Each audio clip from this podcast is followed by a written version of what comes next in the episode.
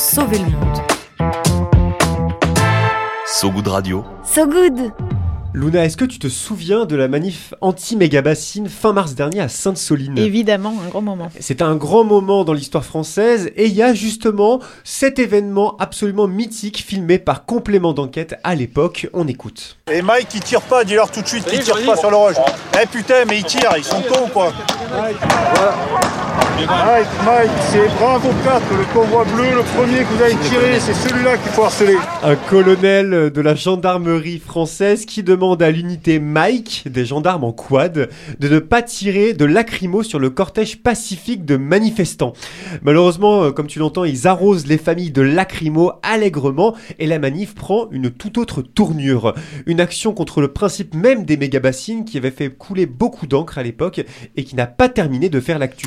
Et oui, car ce mardi 3 octobre, le tribunal administratif de Poitiers vient de rendre une décision euh, historique. Les juges ont annulé deux projets de mégabassines en Poitou-Charentes. Ouais, deux projets de méga-bassines qui rassemblaient une quinzaine de réserves de substitution, annulées donc. Elles visaient à prélever 3 millions de mètres cubes d'eau des nappes phréatiques en hiver pour les mettre à dispo de certains agriculteurs en été.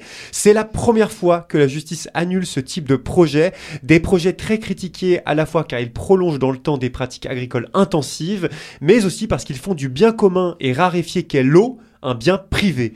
On a demandé à Charlène Descolonges, ingénieure hydrologue bien connue dans le journal, ce qu'elle en pensait.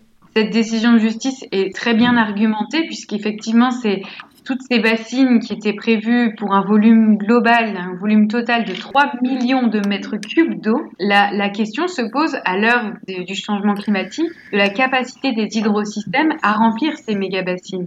Est-ce qu'on pourra suffisamment remplir ces méga-bassines compte tenu des sécheresses hivernales, des sécheresses estivales, des sécheresses tout court, qui seront amenées à être plus fréquentes et plus intenses en territoire français. Ouais, des problèmes de sécheresse, de maladaptation au réchauffement climatique, on l'a compris. Justement, j'ai demandé à Charlène si elle était étonnée de cette décision, voir si elle s'y attendait.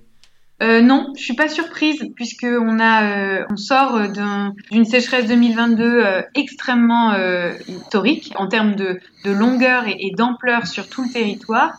On a eu derrière ça une sécheresse hivernale inédite qui a, qui a justement fragilisé toutes ces nappes sont amenées à être, à être déstabilisées. Euh, on sait que avec le changement climatique, on entend de plus en plus parler, on va avoir ces sécheresses-là, les Pyrénées-Orientales, Mayotte. En fait, on fait face à une série de crises et je pense aujourd'hui les juges sont alertes à ce niveau-là et donc sont réalistes pour éviter cette maladaptation. Des juges alertes sur les enjeux d'adaptation et de raréfaction de l'eau, aussi alertes que ma respiration pendant que Charlène nous explique cette affaire. Plutôt une bonne nouvelle, hein, alors, surtout qu'il y en a un paquet, un paquet, oui, de projets de méga bassines en France. Moi, j'ai en tête quelques centaines en projet, mais... Euh, c'est quand même énorme, oui, oui, oui c'est énorme. Et, justement, c'est là où c'est assez historique comme décision, puisqu'elle crée un précédent euh, juridique.